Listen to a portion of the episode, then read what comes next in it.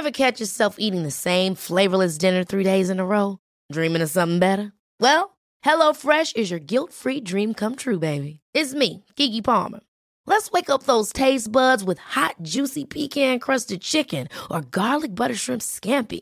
Mm. Hello Fresh. Stop dreaming of all the delicious possibilities and dig in at HelloFresh.com. Let's get this dinner party started.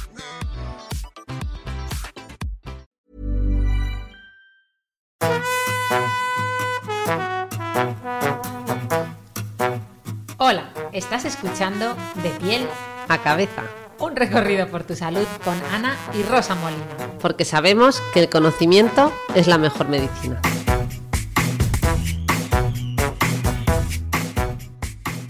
Bueno, hoy venimos con un episodio muy especial, muy muy especial, con la vista puesta en el 29 de febrero, día en el que se celebra el Día de las Enfermedades Raras con dos invitados, bueno, de primera, yo creo que, ¿verdad, Ana? Tenemos aquí, bueno, hemos generado un poquito de hype mm, hablando de la sorpresa de los, nuestros invitados de hoy, pero antes de nada, yo quería eh, mencionar, ¿no? Que, bueno, que esta, esta reunión es una reunión iniciada, organizada y financiada por Taqueda, gracias a Taqueda, ¿no? Por eh, permitirnos un espacio como este en el que poder hablar de temas como los que nos conciernen, el de las patologías no tan raras, sobre las que es necesario visibilizar y concienciar a la sociedad, ¿no, Ana?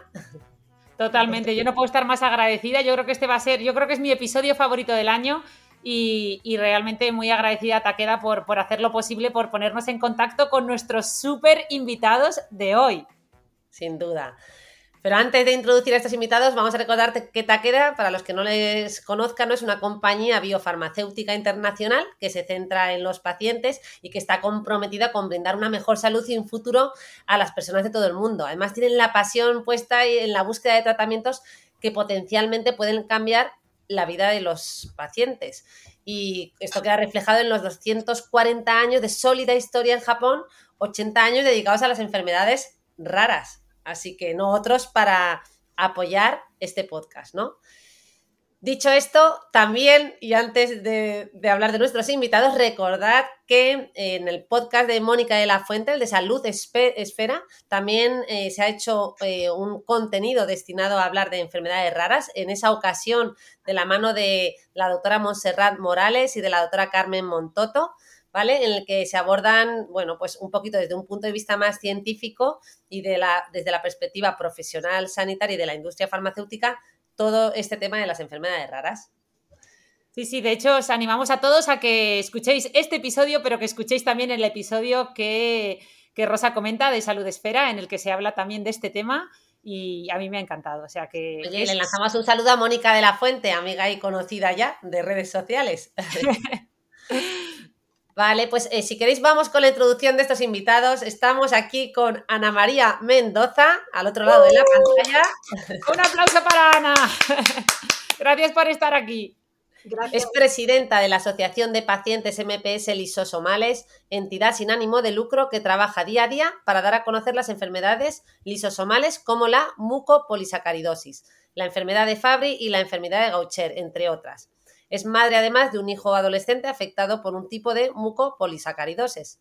Y además tenemos a Manuel Fernández, que es vocal de la junta directiva de la asociación, de la misma asociación, ¿no? Y es padre de familia de tres hijos, uno de ellos también afectado con mucopolisacaridosis tipo 2 y síndrome de Hunter. Bienvenidos, Ana y Manuel. Vaya, Pedazo de invitados. Muchas gracias. Bueno, pues eh, muchas gracias por estar aquí, muchas gracias por dedicarnos este tiempo y de acompañarnos en un tema tan especial y a veces también desconocido, ¿verdad? Y como decía Ana, yo creo que va a ser el episodio del año. Yo ya elijo este como el episodio del podcast de De Pie a la Cabeza como favorito. Y no sé si os parece, si queréis agregar algo a estas presentaciones o empezamos ya hablando de qué son las enfermedades raras. ¿Qué nos podéis contar? Bueno, primero de todo, pues muchas gracias por, esta introducción tan entusiasta. esperamos, estar, esperamos estar a la altura de, las expectativas. Bueno, yo me gustaría hacer una pequeña introducción de las enfermedades minoritarias, pero tampoco eh, dar cuatro pinceladas, porque la verdad que son, son muy complejas como para dedicar todo más de cinco minutos en esta explicación, ¿no? Deciros pues que las enfermedades raras eh, son enfermedades de, baja prevalencia. De ahí el nombre de rara, no, porque sean desconocidas, sino porque afectan a muy pocas personas en, todo el mundo. Eh, como definición, se puede decir que una enfermedad rara pues es una enfermedad que afecta a menos de 5 personas por cada 10.000 habitantes. Dentro de, estas enfermedades, pues las hay más raras y más ultra raras. Quiero decir que hay enfermedades de incidencia de 1 entre 10.000, pero en cambio hay otras de 1 entre 500.000 o de 1 entre un millón. Un poco para que os hagáis una, idea, ¿no? En total, pues se calculan que afectan a unos 300 millones de personas en todo el mundo y 3 millones en España, ¿vale? Eh, además de que son, bueno, hay como 7.000 enfermedades raras, ¿vale? Eh, que se calculan, de las cuales pues hay algunas más 6.100 y pico, según datos de Orfanet, identificadas. O sea, imaginaros, ¿no? Cada día salen enfermedades nuevas, ¿no? Enfermedades raras, desconocidas. Y deciros pues también que el 80% de estas enfermedades son hereditarias, son de origen genético eh, como dato también impactante, el 50% aproximadamente de estas enfermedades debutan en edad pediátrica. Incluso antes de nacer están presentes, muchas de ellas están en, el feto. Son enfermedades, pues son enfermedades crónicas, complejas, suelen ser graves o muy graves, degenerativas, incapacitantes. Lo peor de todo, pues que no tienen cura eh, hay muy poquitos tratamientos, medicamentos huérfanos dedicados a estas enfermedades. Deciros que un 95% de estos pacientes pues, no disponen de, un tratamiento específico ¿no? para, tratar este tipo de enfermedad. Y bueno, todo lo que conlleva ¿no? tener una, enfermedad de este tipo. ¿no? Eh, la carga sociosanitaria para las familias, para el paciente, el sufrimiento psicológico que, que soportamos las familias, que soportan los afectados, en fin, eh, a modo de introducción yo creo que para que os hagáis una idea, ¿no? Luego seguimos entrando un poquito más en materia. Totalmente, Ana, muchas gracias porque ha sido una introducción que yo creo que no te has dejado en ningún punto y salen temas que luego comentaremos. Y la verdad es que es un orgullo porque vosotros tenéis ambos un perfil híbrido en el sentido de que tenéis eh, un puesto y una participación activa en la asociación como presidenta, como vocal. Eh, pero es que además ambos sois padres ¿no? de, hijos con, enfermedades raras y quería aprovechar para preguntarle a Manuel un poco también si nos podía contar algo sobre su experiencia con las enfermedades raras desde un punto de vista mixto, ¿no? Porque al fin y al cabo es, una implicación. Nosotros hasta que hasta que Manuel fue diagnosticado tenemos poco conocimiento de las enfermedades raras. Conocíamos algo más de este tema por, el mundo de mi mujer, porque mi mujer es maestra de educación especial y claro, siempre hay algún alumno que tiene que tienes en el colegio que puede estar afectado por algún tipo de enfermedad rara. Era lo único que teníamos de conocimiento sobre este tipo de enfermedades hasta que llegó el caso de Manuel a nuestra familia. De hecho, no hay ningún caso más en la familia y no, no conocíamos nada más allá de, lo que se está contando, de lo que sabíamos todo a través de, la profesión de Toñi. Eso era nuestro mundo hasta que llegamos a, este punto con el niño. Y ahora ya tenéis casi un máster, ¿no? Ahora ya. Vas aprendiendo muchas cosas que no tienes ni idea que podrías aprender y que podrías conocer, ¿sabes? y cada día conoces una cosa nueva, o sea que... No, no, con, con estos casos yo muchas veces me ha tocado en consulta atender a pacientes, por ejemplo, con mastocitosis, eh, que que, también es una enfermedad relativamente poco frecuente y muchas veces me daba cuenta, y, yo misma se lo confesaba a los pacientes, eh, que, muchas veces los familiares sabían, sabían más que yo de determinados aspectos y, se lo comentaba abiertamente, digo, déjame que estudie este caso, que consulte con expertos y te vamos a remitir a una unidad más especializada o lo que sea, porque al final creo que los familiares termináis sabiendo muchísimo y, es, es normal, es por vuestro bien y además en este podcast nuestro lema es que el conocimiento es la mejor medicina, o sea que no puedo estar más, más de acuerdo con esa labor. Sí, la verdad que terminas aprendiendo muchas cosas y, a veces llegas a la consulta de médico y te, tienes tú que explicar cosas que te da vergüenza. Decir, madre mía, no sé si voy a hacer bien en decirle al médico lo que yo estoy viendo que tiene mi hijo o me va a decir que soy un poquito listo y me estoy pasando de, la raya hablando con él. O sea que tienes que tener esa, ese término medio ahí muchas veces. Yo quería preguntarle a Manuel, perdonad, eh, es que no sé si vas a extenderte un poquito más con este tema, pero bueno, ya, que nos has introducido, ¿no? Que tienes un hijo con, una enfermedad rara, ¿nos podrías contar un poquito más en concreto, ¿no? Y específicamente sobre el síndrome de Hunter, lo que implica esto para una familia y a, que lo padece y a los que conviven con él, ¿no? Porque yo creo que acercar la experiencia ya de, de lo que es tenerla ahí, ¿no? Pues pienso que puede ayudar mucho a, a otras familias. ¿Qué nos puedes contar? Eh, al final te das cuenta que es una enfermedad devastadora, que es una enfermedad que al principio tienes mucho desconocimiento de ella y luego dependiendo también del grado de afectación que tengas, lo puedes vivir de una manera u otra. El síndrome de Hunter te afecta ahí. Nosotros, Manuel, por ejemplo, está afectado a nivel cognitivo y a nivel físico, o sea que lo lleva todo para adelante. Y aunque él no sufre, realmente teóricamente pensamos que no sufre porque no lo demuestra al exterior, de cara al exterior él no lo demuestra, pero es una enfermedad que poco a poco va, va, eh, todo lo que ha ido consiguiendo el niño poco a poco desde que empezó, eh, como un niño normal, empiezas a andar, empiezas a hablar, empiezas a, relacionarte, pues poquito a poco va perdiendo todo, todas las facetas que ha ido consiguiendo durante la vida las va, va, perdiéndolas. Es, una, es difícil, la verdad que es difícil de, verlo, como todo lo que va consiguiendo lo vas perdiendo, ¿sabes? Y a, y a nivel de tu familia te, te condiciona muchísimo. O sea que cuando Manuel llegó aquí éramos cinco, éramos una familia feliz y cuando, cuando ya te diagnostica la enfermedad, no significa que no seas una familia feliz, sigue siéndolo, con otros valores distintos, ¿sabes?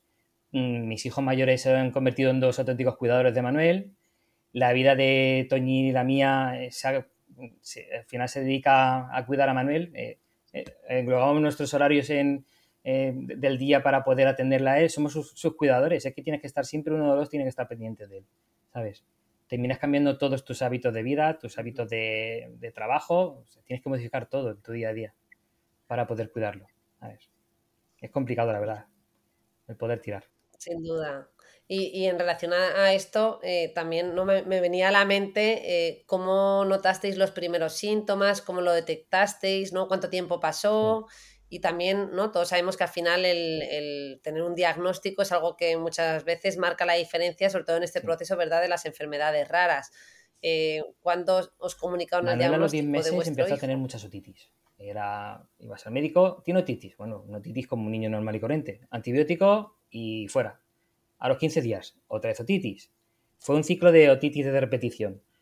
Eh, bueno, pues ya está, pues son otitis de repetición, pero nosotros sí que notábamos que no, que algo raro había, porque Manuel, a la edad que sus hermanos empezaron a andar, Manuel todavía no andaba, a la edad que sus hermanos empezaban a comunicarse, él todavía no era capaz de comunicarse, era más torpe de lo normal, le, costaba, le costaba moverse, tenía problemas de movilidad, y era un poco, tú ya veías que algo iba raro, y aunque tú hablas con los médicos siempre te decían, está dentro de su desarrollo, está dentro de, va dentro de los márgenes que tiene para su edad de poder desarrollarse. No os preocupéis que todo, que todo avanzará, que todos los niños no crecen igual, pero realmente no era así.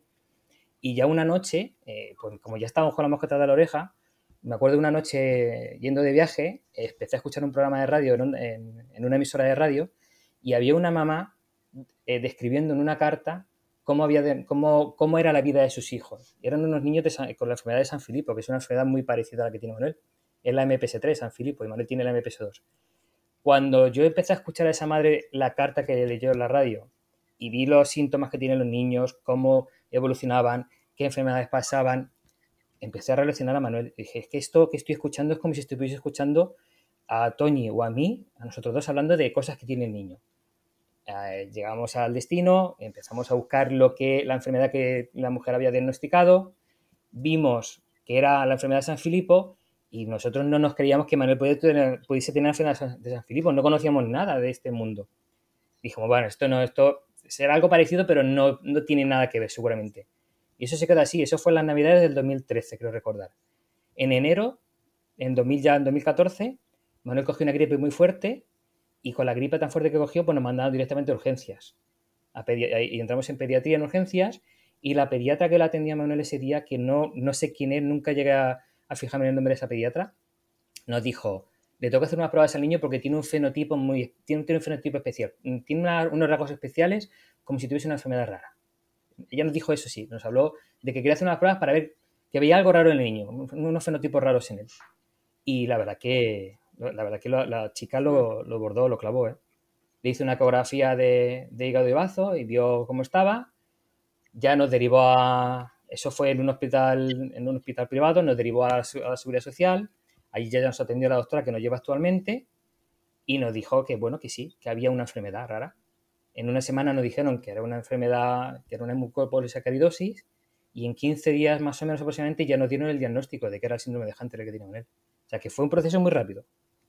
Desde que nosotros escuchamos lo que escuchamos en la radio hasta que la primera doctora que lo vio en urgencias fueron 15 días, 20 días como mucho, en un mes aproximadamente nos dieron el diagnóstico del niño. Desde que empezamos con la otitis estábamos más, más intranquilos, pero en, en causa de un mes sale todo para adelante. Qué interesante, Manuel, y, qué interesante también que hagas ese apunte, ¿no? De cómo muchas veces todos estos testimonios, eh, eh, como lo que estamos haciendo hoy aquí eh, nosotros, pues puede, puede ayudar a mucha gente, ¿no? Y, quería aprovechar que también tenemos aquí a Ana, que te estaba escuchando y la veía emocionada, porque ella además como presidenta seguro que este tipo de historias las escucha de forma habitual, ¿verdad? En, en estas enfermedades denominadas minoritarias, pero ¿Cuál es tu percepción, Ana, eh, respecto al tiempo medio de retraso? Porque el caso de Manuel eh, es verdad que, como él cuenta, al final tuvo, un diagnóstico más, rápido, pero, sí que estuvieron un tiempo de incertidumbre, ¿no? Entonces, ¿cuál, ¿cuál, es el tiempo medio de retraso de diagnóstico en las patologías de los miembros de vuestra asociación y de las enfermedades raras en general? Porque me imagino que esto es algo, un denominador común, ¿no? Bueno, el, retraso en el diagnóstico pues, es más habitual de lo que debería ser. Aún así, es verdad que en los últimos años esto va mejorando, ¿vale? En el tema general de las enfermedades minoritarias, eh, desde FEDER pues cada año se realiza el estudio en serio, ¿no? que eh, engloba diferentes aspectos dentro de las enfermedades y uno de, estos aspectos es el tema del diagnóstico, ¿no? Y es curioso como más del el 50% aproximadamente de, las personas que participan en este estudio han sufrido retrasos en el diagnóstico. Y de este 20, de este, ay, el 20 no he dicho, ahora me he liado, el, el 50% aproximadamente, si lo había dicho bien, de este 50%, casi la, la mitad, o sea, han llevan un retraso, de, han tenido un retraso de más de 10 años. O sea, esto es, mucho, ¿no? 10 años o incluso gente que ha tenido pues entre 4 y 9 años de, retraso ¿no? en un diagnóstico. Quiero decir que, son datos muy, muy importantes, ¿no? En el caso de, las enfermedades lisosomales, por suerte, pues en eh, los últimos años sí que es verdad que se ha avanzado mucho, también gracias a proyectos que hemos impulsado desde nuestra asociación, como el proyecto FINE, que es un diagnóstico, se hace en, el Hospital Universitario de Santiago, tiene un equipo súper potente. Y gracias a ellos, pues estemos teniendo diagnósticos súper rápidos. Están diagnosticando casos con meses. O sea, a partir de una sospecha clínica, se diagnostica y, tenemos niños cada vez más pequeñitos que, se están diagnosticando. Sí que es verdad que también hay un trabajo aquí por parte de los profesionales médicos, ¿no? de, haber avanzado en el conocimiento para simplemente a través de sospecha clínica ver que, hay algo. ¿no? Eh, nosotros desde MPS también hemos impulsado muchas campañas en, primaria, en pediatras de, de, primaria, porque es la puerta de entrada, ¿no? En aprender a reconocer sobre todo las, las que son pediátricas como las mucopolisacaridosis, que son enfermedades, como bien ha dicho Manuel, suelen ser, mm, tienen unos rasgos muy, muy peculiares, ¿no?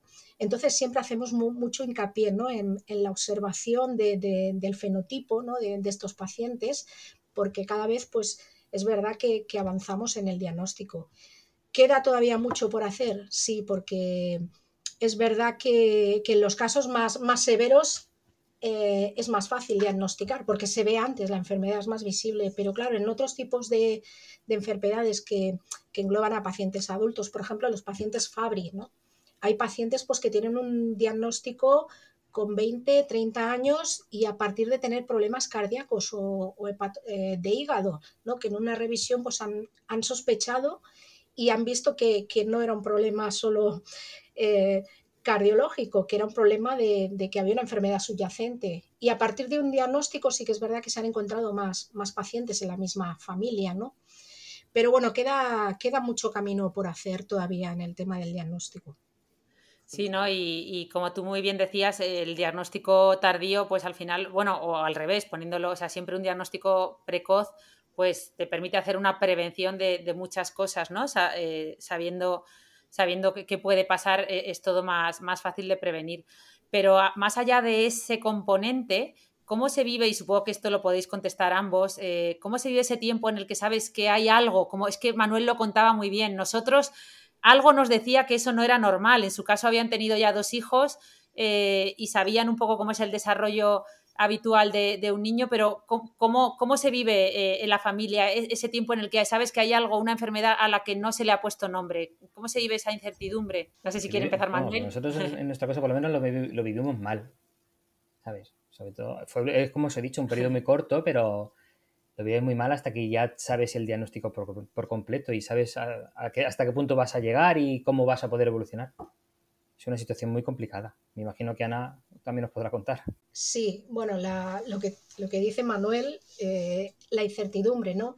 El miedo y bueno, que ahora tenemos al doctor Google, que lo primero que hace es, sí, no, no, es, es, lo que hacemos todos los padres, es lo peor que puedes hacer, pero lo hacemos todos. Cuando ves una, la hoja con las pruebas y ves sospecha de mucopolisacaridosis, tiki, tiki, tiki, empiezas a mirar y bueno, eh, se te viene el mundo encima. O sea, no te lo puedes creer porque es lo primero también es la negación. Dicen, no puede ser, mi hijo no tiene esto, ¿no? Pero poco a poco eh, vas diciendo, no puede ser, pero sí, lo vas viendo, lo vas viendo hasta que te sueltan la noticia que dicen, confirmado. Y parece que te quedas como diciendo, bueno, por lo menos tiene nombre porque ya lo sabía, ya eh, todo lo que he pasado estos meses ya me estaba indicando que sí, hasta último momento vas pensando que es un error, que no puede ser, pero sí, sí. La verdad que el tema del diagnóstico, el momento de que te da el médico el diagnóstico, yo creo que es lo peor. Es, para todas las familias es el peor momento. Eh, no sé, es una sensación, claro, a mí ya me queda lejos, pero es horrible, ¿no? Por decir, por ponerle un adjetivo horrible, terrible, es, es como, ¡pum!, te explota una bomba y, se te viene el mundo encima. Claro. Sí, estar en esa incertidumbre, ¿no? Y esa espera y todas las emociones que pueden aflorar de todo tipo en, en, ¿no? en un periodo de tiempo que además puede ser, como hemos visto, más o menos largo, ¿no? Eh, y un poquito escuchándoos también, Ana y Manuel, mm, me venía a la cabeza, ¿no? Ya una vez que uno tiene este diagnóstico, ¿no? Y hemos pasado por este, toda esta vorágine emocional y empezamos a recolocar, o las cosas empiezan a un poquito a recolocarse, entre comillas, ¿no? O sea, ¿cómo podríamos decir, ya un poco centrándonos en, el funcionamiento y en el día a día, ¿no? Eh, hablando de vuestra calidad de vida como familia, ¿cómo impacta eh, este diagnóstico en, la familia? ¿Cómo lo describiríais? Y aquí un poco la pregunta también dirigida a ambos. No sé si quiere empezar Manuel. Mira, ahora mismo nosotros eh, yo, creo que al final te acostumbras a, estas rutinas, a, has cambiado tu modo de vida instintivamente y sin darte cuenta. Que Manuel tiene que ir al tratamiento, pues Manuel va al tratamiento. Que Manuel tiene que ir a una consulta, pues Manuel va a una consulta. Que entre tanto tengo que llevar a mi hijo mayor o a mi hijo mediano a cualquier otro sitio, pues lo, intercalas todo. Al final es una rutina que, que, lo mezclas con la rutina del día a día. Es una, es una cosa más del día a día al final lo que haces. Y es lo que, por ejemplo, el otro día o sea, como que te, salió, espontáneo y no requirió un gran proceso, ¿no? Como enseguida se recolocaron las rutinas en torno. Tienes que cambiar. Eh, por ejemplo, yo el trabajo, yo, me hice autónomo para poder tener más horarios libres con Manuel, para, para poder tener los horarios de entrada y salida del cole, para poder llevarlo, eh, lo, hacemos así. Eh, Toñi entra a 9 en el cole a trabajar y quedo yo con él, yo lo llevo y a los dos lo recojo y me lo traigo para casa, porque antes incluso comía en el comedor, pero también llega un momento que tampoco quiere comer en el comedor y dices, ¿qué haces con el niño que no come? Pues nada, pues a las dos los recoges tú para que coma en casa y utiliza los trucos que utilizas en tu casa para darle de comer. Que tienes que ir, a los, que tienes que ir por las tardes a las terapias, pues te, te, relevas. Que tienes que... Es que te cambia todo, ¿sabes? Es una... que te cambia la vida por completo. Lo que pasa es que es como... La otra noche me decía mi hijo mediano, papá, es que vosotros no os dais cuenta de que todo cambia, de que todo todo está adaptado, de que nos hemos adaptado los cuatro, de que hacéis la, vida en torno a, nuestro hermano, que todo, es, todo gira alrededor de una persona y cuando vas a un lado miras que esa persona esté bien y los otros cuatro se adaptan. Al final terminas haciendo eso, ¿sabes? Y nosotros lo hacemos como si fuera una cosa normal y espontánea, pero es lo que te dicen, que es que la gente de fuera ve que tú has cambiado tu forma de hacer las cosas. Y es verdad, no lo haces, no lo haces por, por nada malo, pero es verdad que tú lo haces, aunque para ti todo, todo siga siendo normal, entre comillas, has cambiado tu forma de, vivir para todo, para viajar, para relacionarte, para... te has mencionado el tema al final de la conciliación, ¿no? Laboral, cómo tú tuviste un poquito, eh, pues, eh, cambiar tu mundo laboral para poder eh, conciliar esta, esta nueva situación familiar, ¿no? Que en ese sentido, pues también te preguntaría cómo, si tuvieras que explicarle a alguien, pues también tú como usuario de, de la asociación, eh, qué impacto va a tener esto y cómo, ¿no? ¿Qué implica a nivel de conciliación? ¿Qué le, dirías? todo se puede hacer, que al final, eh, ¿sabes? Que, que, lo consigues, que todo el mundo lo vemos que la montaña está muy arriba, pero que al final llegas al final de la montaña y lo consigues. Que al final consigues tu vida familiar, tu vida laboral. Hay empresas que te ponen más problemas, otras te ponen menos. Al final terminas siendo autónomo en otras ocasiones. Eh, yo ahora no concibo el volver a trabajar en una empresa porque no sé cómo llegar a una empresa y decir, bueno, es que si tengo que faltar tal día, tengo que faltar este otro, a ver cómo lo hacemos en una empresa nueva pero la gente al final, todos los padres que conoces, al final todos han adaptado su vida, su, vida familiar, su vida laboral, han conseguido conciliar y tener su tiempo para todo, ¿sabes? Al final lo consigues. Te cuesta trabajo, pero lo consigues. O sea, que es que no puedes desesperar, tienes que seguir. Muy buena, ¿eh? me ha gustado mucho eso de que al final se, consigue, pero en, ese largo camino hasta la cima, como decías, Manuel, eh, entiendo que es muy importante ese papel familiar, que es el núcleo duro y que, que es la clave de todo, pero también supongo los amigos, otros familiares, eh, las asociaciones. ¿En quién os apoyáis vosotros ambos? Si quieres empezar, Manuel, y pues luego que nos cuente Nosotros, por ejemplo, eh, nosotros vivimos en Córdoba, no tenemos familia aquí, Nuestra familia vive en Ciudad Real, en Madrid. Así que cuando Manuel era más pequeñito y teníamos más problemas, pues sí que es verdad que han bajado a ayudarnos los abuelos cuando han podido. Los abuelos se van haciendo mayores y cada vez mm, puedes, te ayudan menos y sobre todo de quien más tiramos es de nuestros amigos. Estás aquí en Córdoba, estás solo, no tienes familia y tienes un problema y tiras de amigos. Tiras de amigos, tiras de vecinos, que al final los vecinos se convierten en tus mejores amigos también.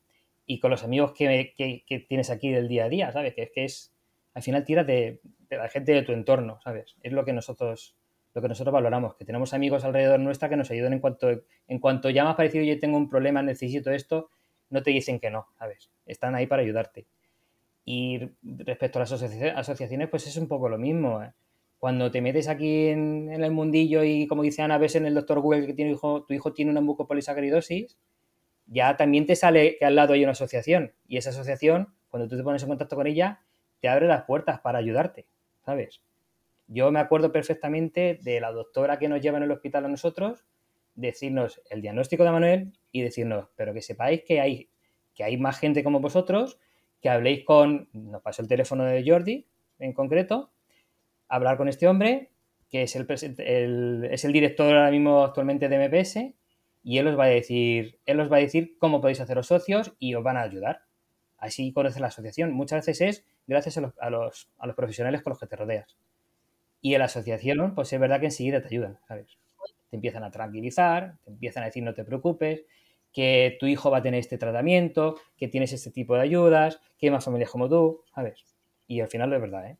Ese camino existe y, te tranquiliza un poco. Qué bueno. Eh, y en esa, y sobre todo, Ana, que Manuel ha mencionado el, eh, sin duda también ese apoyo de las asociaciones de pacientes.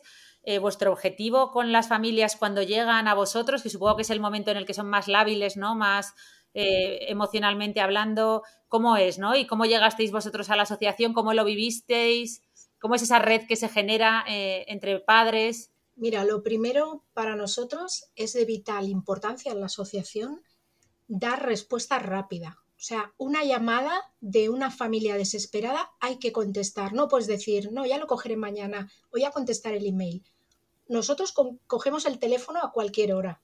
O sea, a cualquier hora, en cualquier momento, porque es que no, no pueden esperar esa angustia vital de encontrar una persona, y yo creo que esto reconforta mucho, ¿no? Encontrar una persona al otro lado de la línea que te entiende, te arropa en un primer momento y, te da soporte, súper importante.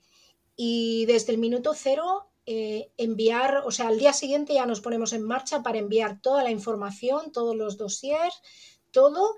Y, bueno, a partir de aquí se crea una sinergia. Sí que es verdad que hay familias que, que se dejan ayudar mucho. Hay familias que cuesta más. No todo el mundo contacta en el primer momento porque es muy duro. A veces hacer una llamada y decir necesito ayuda es difícil reconocerlo, ¿no? Y no todo el mundo acude, o sea, hay veces que necesitan un tiempo. Necesitas un tiempo. Cada familia necesita un tiempo pues, para procesar toda la información para procesar, asimilar y, bueno, tocar un poco porque necesitas tocar con los pies en la tierra, ¿no? Y decir, bueno, estoy asimilar, aquí ¿no? y a Estaba partir de aquí tengo que empezar a, a moverme, ¿no? A, a, ir hacia adelante. Eh, también quería comentar antes lo que sobre lo que hablaba Manuel, ¿no? El tema de la calidad de vida. Al final es buscar el equilibrio. Siempre estamos buscando el equilibrio porque vamos en función de nuestro hijo. O sea, si él está mal, todos estamos mal. Si él está bien, todo está bien. Y son momentos de, de, bueno, momentos de felicidad con momentos de estrés, porque lo peor de estas enfermedades, aunque te acostumbres a llevar una dinámica diferente, yo creo que lo peor es la pérdida constante, vivir la pérdida constante. Son degenerativas y sabes que tu hijo no va a ser el mismo eh, que era hace un año. Y esto yo creo que los padres es lo que, lo que peor, lo que más cuesta, ¿no? Asimilar, ¿no? Que no es que digas, bueno, tengo un hijo con una enfermedad, una discapacidad y a partir de aquí ya está. Es que esta discapacidad, esta enfermedad va a ir evolucionando y va a ir evolucionando a peor. Que eso es lo, lo que más cuesta, ¿no? La, la, pérdida constante, ¿no? De ver cómo tu hijo habla, a que deja de hablar, a que deja de caminar. Yo creo que esto es lo, lo más difícil de, de, llevar. Pero bueno, hay que, hay que buscar el equilibrio porque también al final los otros hijos también son importantes y, y, no hay que perder de vista las necesidades de los demás. Al final lo sufren todo, los hermanos sí. también sufren mucho. Entonces es, es complejo, ¿eh? no es tan fácil. No, sin duda difícil, ¿no? Pero que yo me quedo con esta... Eh este gran apunte de la importancia de asociaciones eh, como la vuestra y ese acompañamiento, ese apoyo, ese responder de manera inmediata que contabas, que no es nada fácil a día de hoy poder encontrar respuestas así. Y, y bueno, que desde luego en compañía, eh, cómo cambia el panorama, ¿no? Y cómo nos ayuda al final ese, ese apoyo, repito. Eh, yo pensando un poquito en ya la parte ¿no? que nos toca a nosotros como profesionales de la medicina y, y bueno, médicos que somos, ¿no? También os quería preguntar por ese otro apoyo eh, a nivel de, Manuel ha mencionado, ¿no? Esa pediatra con la que tuvieron ese contacto, que fue la que sospechó el diagnóstico. ¿Qué, qué relación llegáis a tener con los médicos? ¿Qué nos podéis contar Para de nosotros esto? la relación es buena. En, en, modo, en rasgos generales es buena. Tenemos muy buena relación con los médicos que, que tratan a Manuel. A Manuel lo llevan en dos hospitales, ¿vale? Tenemos consultas en dos hospitales y no tenemos ningún problema con ninguno de los doctores que lo llevan tienes algún problema, sabes que puedes contar con los doctores para, para que te resuelvan tus dudas. Eh, mira, tengo esta duda, te, les puedes llamar, les puedes mandar un mail. Hoy, de hecho, por ejemplo, lo hemos tenido que hacer ya, con, otro, con otra circunstancia que nos ha surgido esta mañana, ¿vale? Y tienes ahí la, las espaldas cubiertas porque sabes que, que, se lo puedes preguntar en confianza. Mira, estoy así, ¿qué vamos a hacer ahora? ¿Cuál es el siguiente paso? A ver. Es lo que dice Ana, que es que es una enfermedad que va avanzando, que no es que no ha llegado y ha llegado para quedarse, no ha llegado para quedarse y arrasar con lo que venga adelante. Y lo hace. A y, para eso tienes que tener confianza con tus doctores. El otro día, por ejemplo, fue, fue muy curioso. El domingo a mediodía nos, nos, llamó la pediatra de Manuel, porque hacía mucho, como vamos mucho al hospital, pues claro, al, al centro de salud vamos menos ahora. Nos llamó la pediatra. Cool fact a crocodile can't stick out its tongue. Also, you can get health insurance for a month or just under a year in some states. United Healthcare short term insurance plans, underwritten by Golden Rule Insurance Company, offer flexible, budget friendly coverage for you. Learn more at uh1.com. Hey, I'm Ryan Reynolds. At Mint Mobile, we like to do the opposite of what Big Wireless does. They charge you a lot, we charge you a little. So naturally, when they announced they'd be raising their prices due to inflation, we decided to deflate our prices due to not hating you.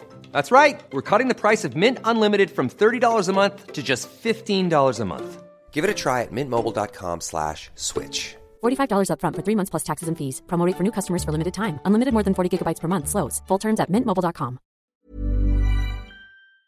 Ah, para ver cómo estaba Manuel, porque dices que no sé nada de vosotros, qué tal va el niño. Nos llamó ella de su teléfono personal para ver cómo estaba el niño. Simplemente cómo está el niño, cómo estáis vosotros, cómo están los hermanos. A ver, y con los especialistas que lo tratan día a día, pues igual, no tienes ningún problema. Y tienes confianza para decirles, oye, mira, mírame esta prueba que le acaba de hacer este otro especialista, que hasta que llega a su consulta no puedo verla, ¿me puedes decir algo? Y te ayudan y te lo dicen. A ver. Sí, están ahí contigo. Y, y pensando ya en lo que serían los profesionales eh, de la salud dentro de las aso eh, asociaciones de pacientes, eh, no sé si quizás Ana nos pueda responder a esta pregunta. ¿Qué, ¿Qué, papel juegan estos profesionales? Yéndonos ya un poquito hacia la asociación?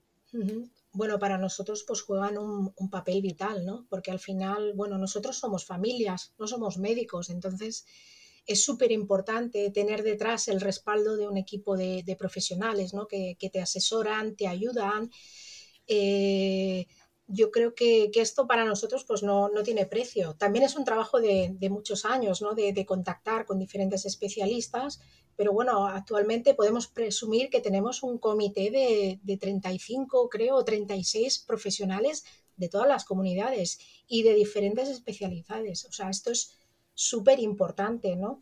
También sí que es verdad que, que la figura de, del médico pues, ha cambiado mucho en, en, los últimos años, ¿no? Quiero decir que no es el, el, doctor todopoderoso que, bueno, tú solo eres un paciente y ya está, ¿no? Ahora, o sea, lo que dice Manuel, tenemos sus teléfonos, o sea, eh, los puedes llamar, les puedes enviar un mensaje en cualquier momento y te van a responder, ¿no? Entonces eso yo creo que, que no tiene precio. Y evidentemente, pues también me gustaría poner en valor ¿no? el, el, compromiso y también el tiempo que realizan ellos fuera de sus horarios, ¿vale? Pues para participar en tareas colaborativas de asesoramiento, participar en congresos médicos, ¿no? Que vienen y eh, todo este trabajo extra que no está reconocido ni remunerado. O sea, eh, aquí hablamos un poco de, de, de altruismo y ganas de, de, sumar, ¿no? Entonces nosotros en ese sentido estamos súper agradecidos ¿no? y orgullosos de, de, tener un comité tan importante y gente detrás que nos respalda y nos ayuda desde hace muchísimos años. Qué bien, qué bueno escuchar estas palabras, la verdad, y, y, ese agradecimiento, ¿no? Que llega a todos esos profesionales que, como bien dices, se implican altruistamente y, y con ganas de contribuir y, y aportar. Sí, no, y, también vosotros, vamos, yo creo que el mérito que tenéis las familias que, que, estáis ahí, eso sí que es, ahora se habla mucho del altruismo efectivo, de lo que realmente es eh, efectivo y tal y como lo contabas, tener una persona que, la, que te coge el teléfono, etcétera, y todo lo que contabas Ana y Manuel es, es impresionante. Lo que me ha llamado la atención es que ambos hablabais mucho de los pediatras, claro, y habláis mucho de diagnósticos que se hacen en edad infantil, en niños, pero claro, esos niños muchas veces, aunque me ha impactado mucho ese concepto de deterioro, eh, de, convivir con el deterioro constante, pero esos niños terminan transicionando, ¿no? De, a una adolescencia y luego a una edad adulta, ¿no? Entonces, ¿cómo se vive ese cambio, esa confianza con el pediatra, luego se mantiene con el médico que le trata en la edad adulta? Eh, ¿Cómo, cómo se, se, vive esto desde el punto de vista de las familias? Eh, bueno, es una transición compleja. Yo ahora mismo estoy en plena transición también porque mi hijo acaba de hacer 18. Pero bueno, tenemos familias que nos explican la problemática y lo hablamos entre nosotros y es, digamos, mm, como un salto al vacío sin paracaídas. Pasas de tener la tarjeta VIP a ser un don nadie, eh, es empezar de cero. Y sí que es verdad que, que muchos hospitales pues están haciendo equipos de, de, transición, ¿vale? Para este tipo de enfermedades, porque sí que es verdad que también gracias a la mejora de la calidad de vida, los tratamientos, pues la esperanza de vida está mejorando, ¿no? Y muchas enfermedades que antes eh, las expectativas, eh, no, o sea, era no, no alcanzar la, la, mayoría de edad, pues ahora pues están llegando y, y, tenemos pacientes pues con edades de 30, 40, 50, eh, de algunas, ¿eh? de, algunas de, hablo de en concreto las MPS que son más pediátricas. Pero sí que es verdad que, que bueno, eh, hacen falta más compromiso, hace falta más recursos, porque al final siempre hablamos de, de, recursos. Por mucho que los médicos estén dispuestos a organizarse, a hacer equipos, si detrás no, no tienes recursos para soportar todo esto, pues al final todo queda en, en, papel y el papel se lo lleva el viento. Y sí que es verdad que, que hay muchas dificultades, ¿no? Por lo que nos relatan la mayoría de, de familias, eh, queda mucho por hacer, pero bueno, ahí estamos, ¿no? Estamos también eh, delante de una situación que hace 20 años pues, no sucedía. ¿no? Entonces ahora pues son otras necesidades y bueno, tenemos que enfocarnos también hacia aquí, ¿no? a mejorar esta transición.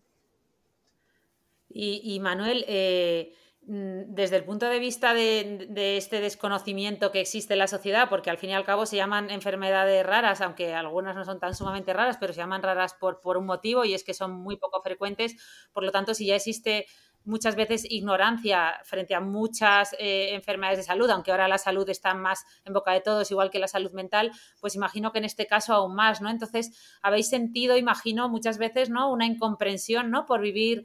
Eh, con, o sea, al convivir con una enfermedad rara o realmente os sentís muy apoyados por la sociedad? ¿Quién, ¿Por quién os sentís más respaldados?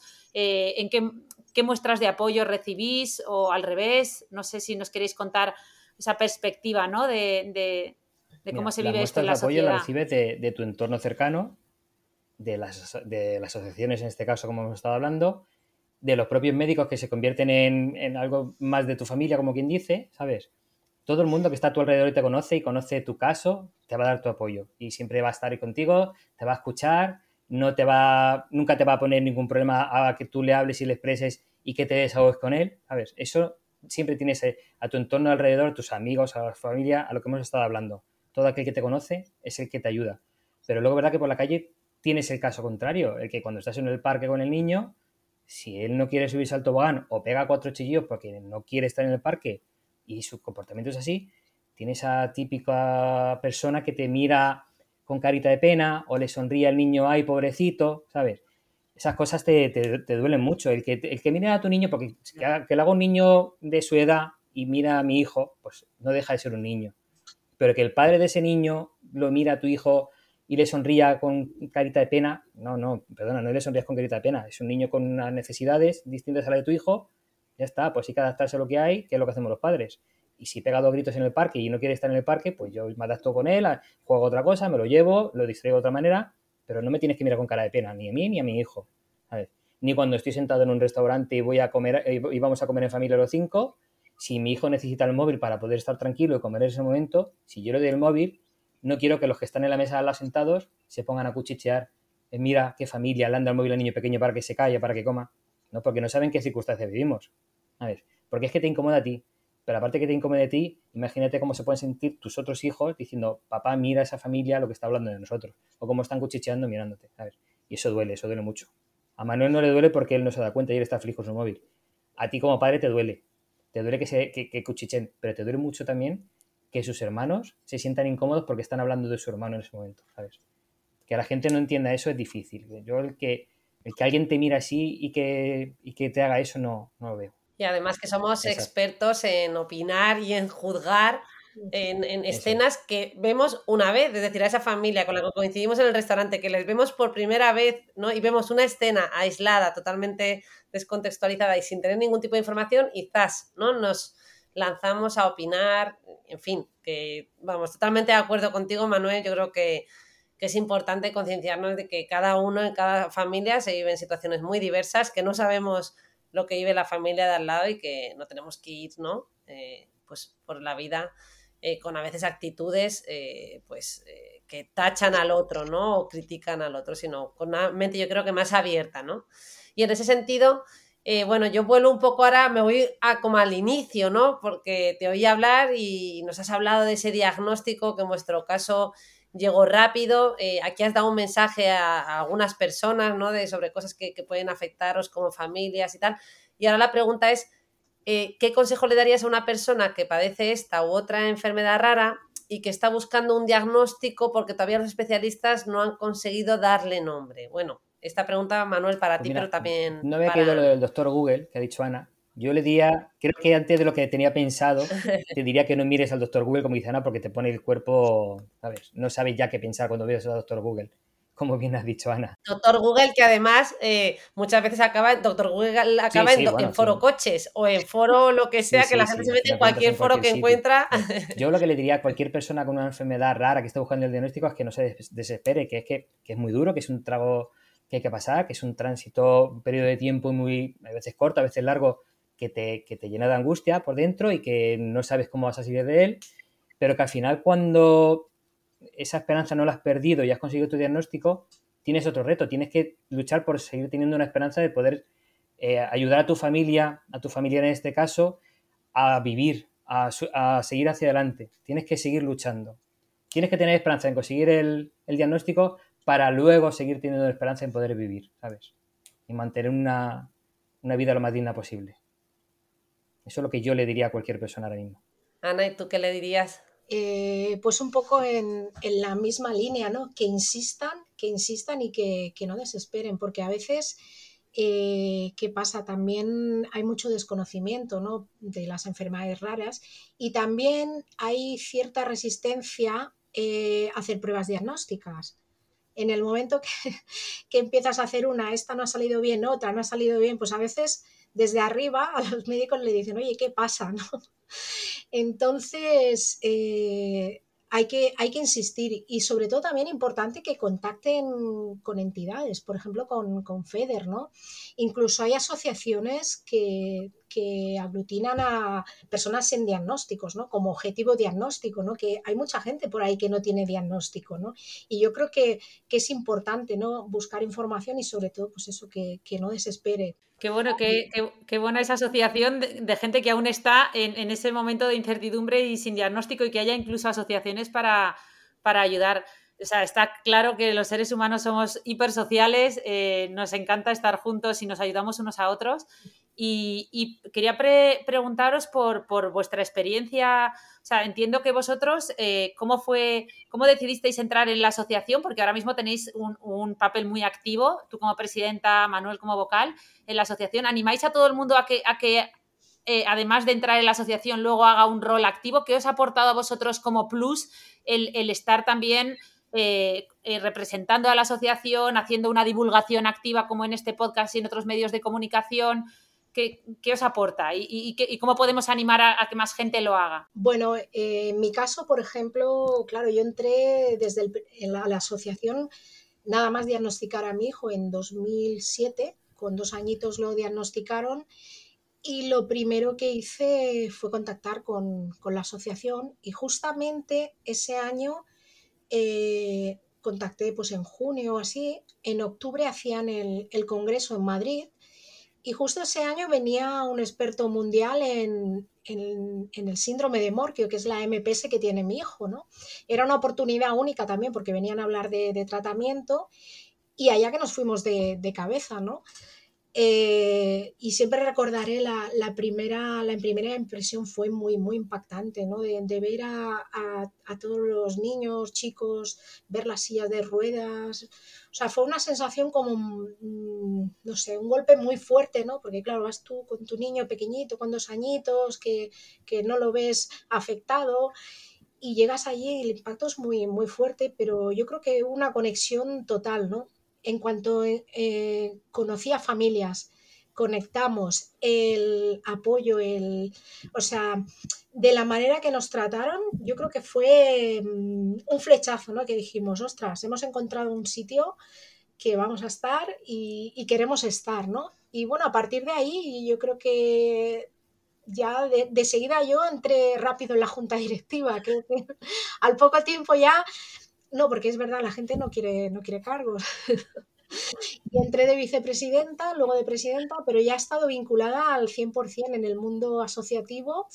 Y, bueno, eh, yo siempre animo a las familias. Sí que es verdad que hay familias pues que por lo que sea mm, son reacias, ¿no? Ven la asociación como algo que no va con ellos.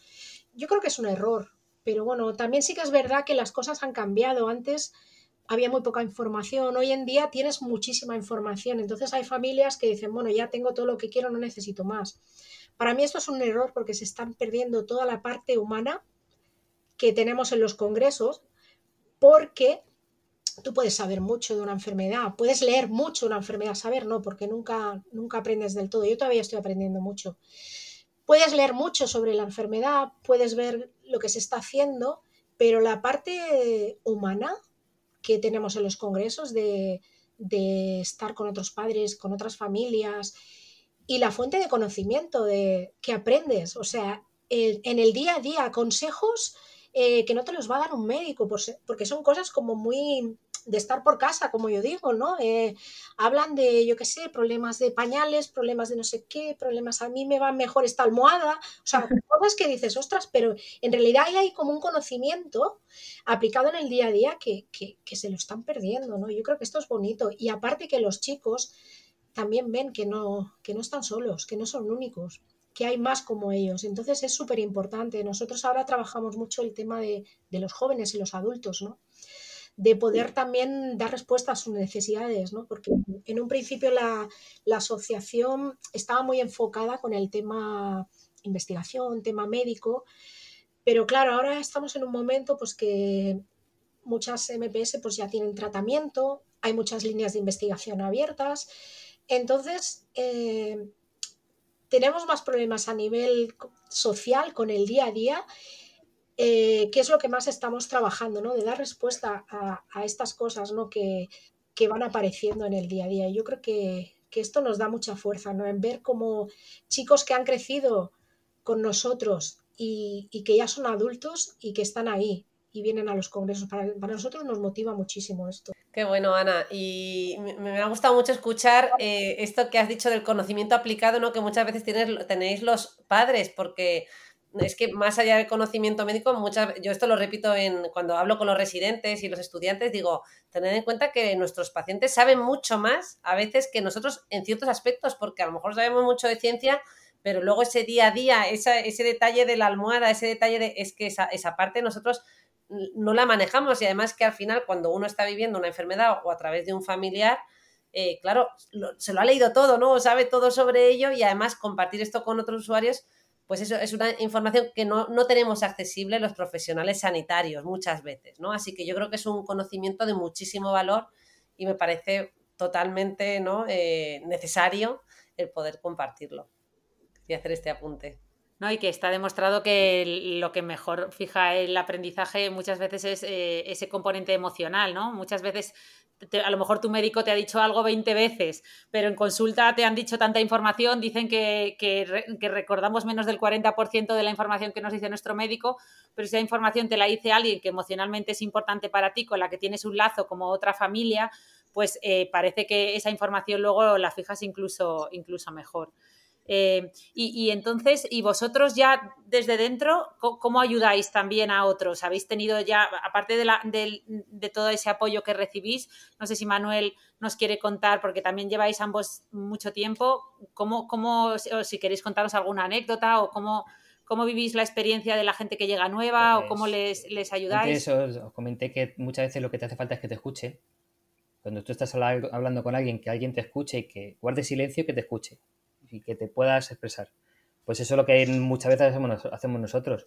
A mí me han llamado familias que le han pasado mi teléfono, o bien Ana, o bien desde, la oficina de, la, de MPS le han pasado mi teléfono, familias con el mismo síndrome que mi hijo, y tú coges el teléfono y mira, soy la mamá o el papá de, y me acabo de, de enterar del diagnóstico de mi hijo, y se ponen a hablar. Y como se ponen a hablar, tú tienes que escuchar. Necesitas escuchar, ¿sabes? Lo que te están contando. Y una vez que te vienen de hablar, y terminas tú de escuchar, lo único que puedes hacer es, eh, lo que hemos dicho siempre, eh, darles palabras de esperanza, tranquilidad, un poquito de sosiego, que vean que la vida sigue y que, puede seguir que pueden seguir hacia adelante. La asociación está para, como bien ha dicho Ana, para ayudar en ese aspecto. Un detalle muy importante de la asociación también, por ejemplo, es la, ayuda psicológica a los padres. ¿eh? Es un detalle muy importante que los padres también necesitamos ayuda psicológica. Nosotros, por ejemplo, la recibimos en su momento y, y la verdad que te viene bien, ¿eh? Como padre te viene bien, ¿sabes? Y no te tienes por qué avergonzar de decir que es que el psicólogo te está ayudando a ti también para afrontar la enfermedad de tu hijo. A ver. O sea, que es algo que, que las asociaciones también tienen eh, un punto a favor de las, de las, asociaciones. No solo ayudan al paciente, ayudan a los padres también, o a los hermanos. A ver. Es una ayuda general, eh, engloba a todo. O sea, que es que si no, no puedes hacer otra cosa. Y sobre todo eso, eh, tienes que ayudar a las familias a, a seguir adelante. Qué, buen punto este de quien cuida al cuidador, ¿no? Que a veces nos olvidamos y es un matiz importantísimo y para poder cuidar a alguien primero necesitas cuidarte tú y estar bien tú, o sea que, que sin duda, qué bueno.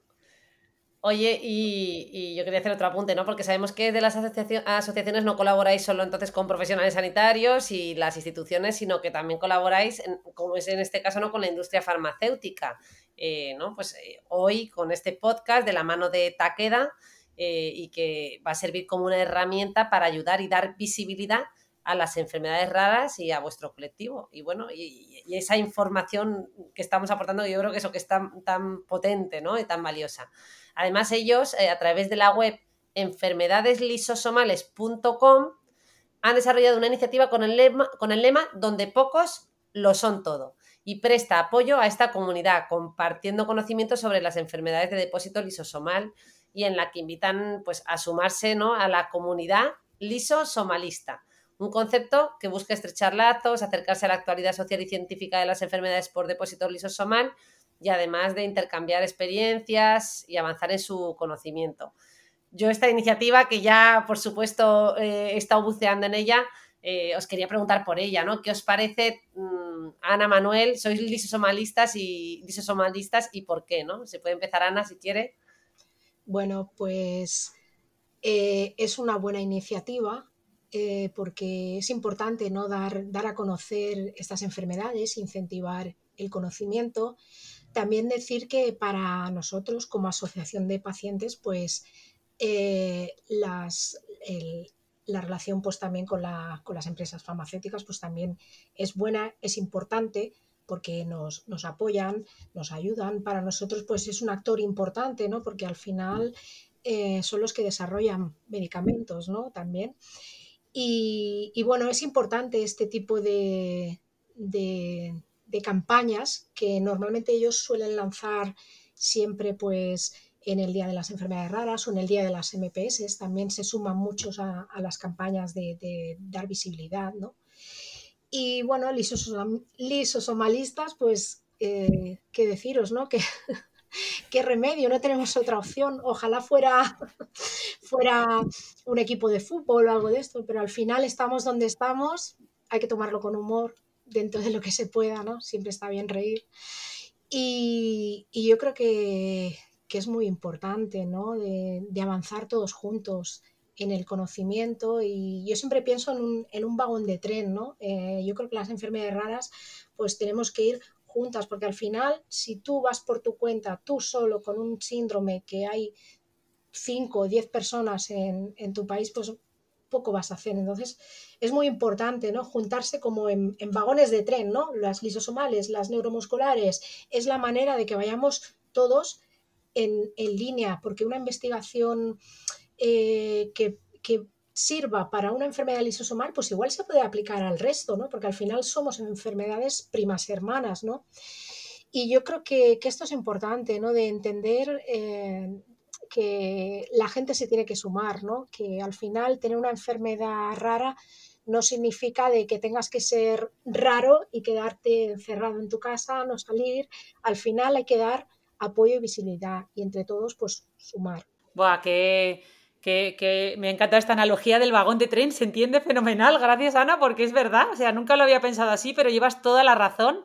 Eh, y ya que hemos empezado el podcast con mucha emoción, porque la verdad es que es impresionante y a lo largo del podcast nos hemos ido emocionando con un montón de cosas que habéis contado, pero para terminar de forma parecida y mirando al futuro, que es como muchas veces se terminan eh, estos podcasts, os queríamos preguntar un par de cosas. La primera es, eh, ambos, y como representantes de este gran colectivo de enfermedades raras, en este caso de las mucopolisacaridosis, ¿en qué puntos claves creéis que, hay que avanzar de cara al futuro o al revés? ¿O, se ha avanzado ya? ¿Y, cómo, veis, cómo veis el futuro ambos? En, cualquier aspecto, ¿eh? Nos podéis, podéis iros a lo personal, a lo laboral, a lo, a lo que sea, pero ¿cómo veis el futuro?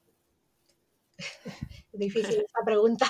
Sí. El futuro, eh, hombre, eh, también hablar de futuro en el contexto social que estamos es un poco arriesgado, ¿no? O sea, yo soy optimista, ¿vale? Yo soy optimista y, me gusta ver pues que, que, vamos por el buen camino, que queda mucho que hacer. Evidentemente es un largo viaje, pero si tuviera que que incidir en, puntos claves, pues diría la importancia de mejorar el diagnóstico precoz, también el cribado neonatal, importante, se está trabajando mucho en esto, porque es la manera de mejorar la atención temprana en todos los aspectos y también sobre todo pues mejorar el acceso a los, a los tratamientos, ¿no? Entre, bueno, en, en, este país pues entre comercialización autorización pues tenemos como 18 meses, dos años de, de retraso, ¿no? Para, para, un paciente esto es mucho, ¿no?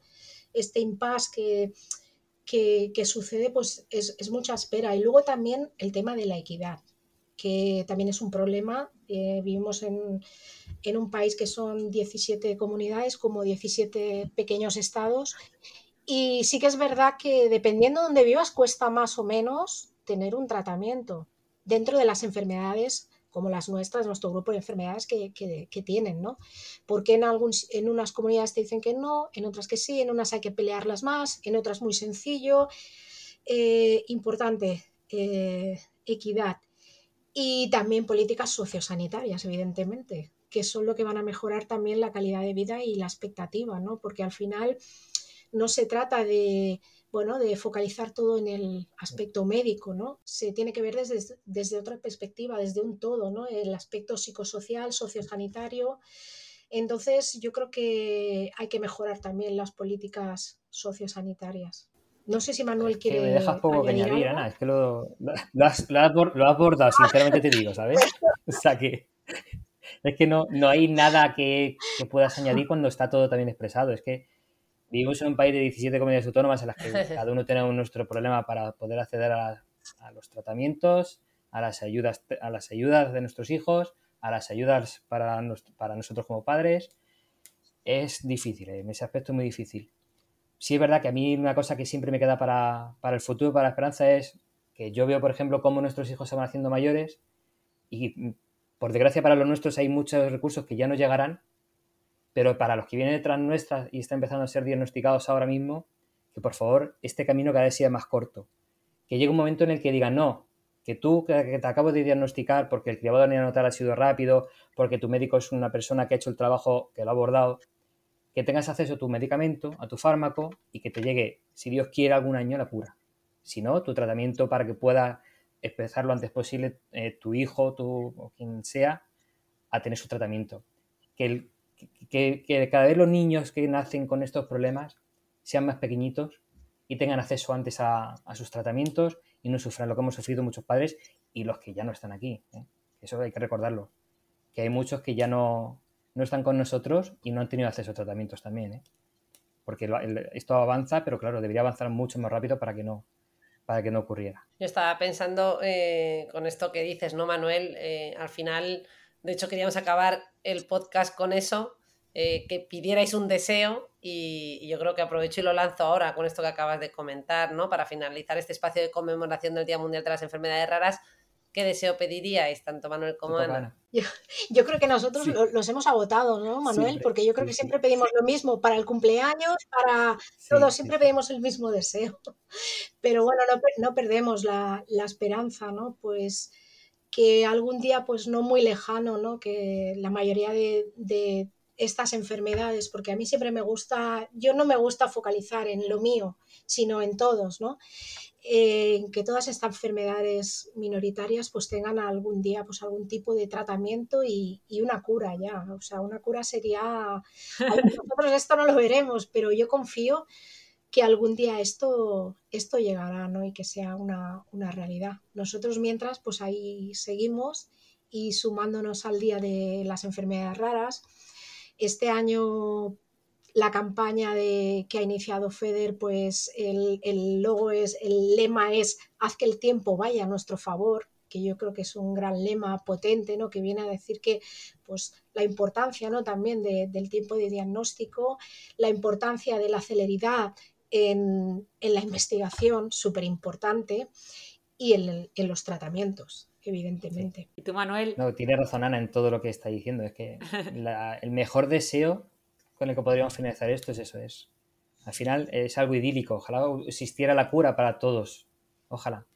Ojalá que llegue el día que lo veamos. Aunque nosotros ya no lo veamos porque no estemos aquí, pero que esto se pueda recordar en un futuro y alguien diga, mirad, estas esta familia será visionaria, veían que iba a llegar la cura de sus enfermedades, que eso se consiga. Eso yo creo que sería lo que, vamos, más feliz nos haría en el mundo a todos nosotros. Aunque ya no nos llega a nosotros y que no podamos disfrutarlo en nuestras familias, pero que nadie tuviera que pasar por esto. Vamos, yo os aseguro que es el mayor deseo que tenemos. Que no te llegue un padre a contarte lo que tiene tu hijo y que no tiene acceso al tratamiento. No, que te llegue un padre y te diga, mira, mi hijo se ha diagnosticado y ya tiene su cura ojalá llegase eso algún día. Qué potente este deseo, pues estoy segura que, llegará, estoy segura que también seguro que muchos escuchantes ahora van a cambiar ese deseo, ¿no? Que muchos cuando te dicen pide un deseo y todo, pues ser feliz, pues yo creo que ahora muchos van a, cambiar también por, el que estáis contando. Yo normalmente en este podcast nos escriben todos nuestros escuchantes siempre para regañarme porque corto continuamente, no dejo hablar y no paro de hablar y yo no, no tengo más que, o sea, estoy absolutamente sin palabras, eh, emocionada Quería daros las gracias a los dos, de verdad, por vuestra labor altruista, eh, ejemplar, por, la, por, por el, vamos, cómo nos habéis dejado, o sea, toda la información de valor que habéis aportado hoy a, nosotros y a todas esas familias que seguro nos están escuchando. Y obviamente a Taqueda por, por darnos esta, esta posibilidad, este espacio de conocernos, eh, ponernos en contacto y voy a tener que dejar que mi hermana Rosa, que normalmente es la que asume un rol más pasivo, pues despida este episodio porque a mí me habéis dejado cao. Nada, yo me voy con dos mensajes, ¿no? Que, eh, que hagamos que el tiempo vaya a nuestro favor, que todos podemos contribuir, todos podemos ¿no? aportar un granito eh, y que donde pocos lo son todo, que es esa campaña que, que ofrece Taqueda, pues que invitar a nuestros oyentes a que indaguen, se metan, compartan información porque yo creo que juntos es donde no llegamos más lejos y como decía y señalaba bien Ana al final eh, necesitamos más apoyo, más inversión, más recursos, más políticas sociosanitarias, eh, porque no todo ¿no? Eh, depende al final de, unos poquitos, sino de esa ayuda conjunta. Así que me, me, despido también con un mensaje muy positivo, me quedo con muy buen sabor de boca, os agradezco enormemente, como bien decía Ana, vuestra generosidad, vuestro tiempo y ese trabajo tan indispensable ¿no? que realizáis, porque sin duda ayudáis a muchísimas familias con esto ya me despido. Muchas gracias. Gracias a vosotras. Y hasta el próximo episodio. Gracias Manuel, gracias, Ana.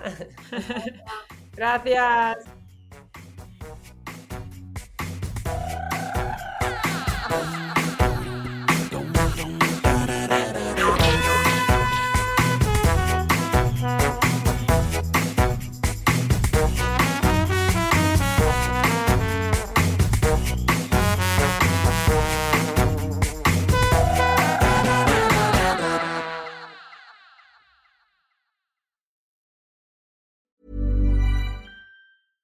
Ever catch yourself eating the same flavorless dinner three days in a row? Dreaming of something better? Well, HelloFresh is your guilt-free dream come true, baby. It's me, Kiki Palmer. Let's wake up those taste buds with hot, juicy pecan-crusted chicken or garlic butter shrimp scampi. Mm. Hello Fresh. Stop dreaming of all the delicious possibilities and dig in at HelloFresh.com. Let's get this dinner party started.